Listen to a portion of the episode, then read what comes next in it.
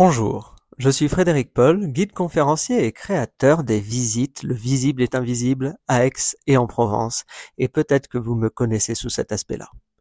Tous les jours, j'aime vous montrer les détails devant lesquels on passe sans les voir et, au-delà des oratoires et des fontaines, la ville est multiple. Mais aujourd'hui, c'est dans une nouvelle aventure que je souhaite vous embarquer avec moi.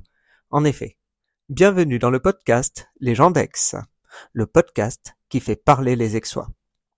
Les gens d'Aix, c'est l'envie de mettre en avant tous ces personnages qui ont fait la ville d'Aix, qui en ont fait ce qu'elle est.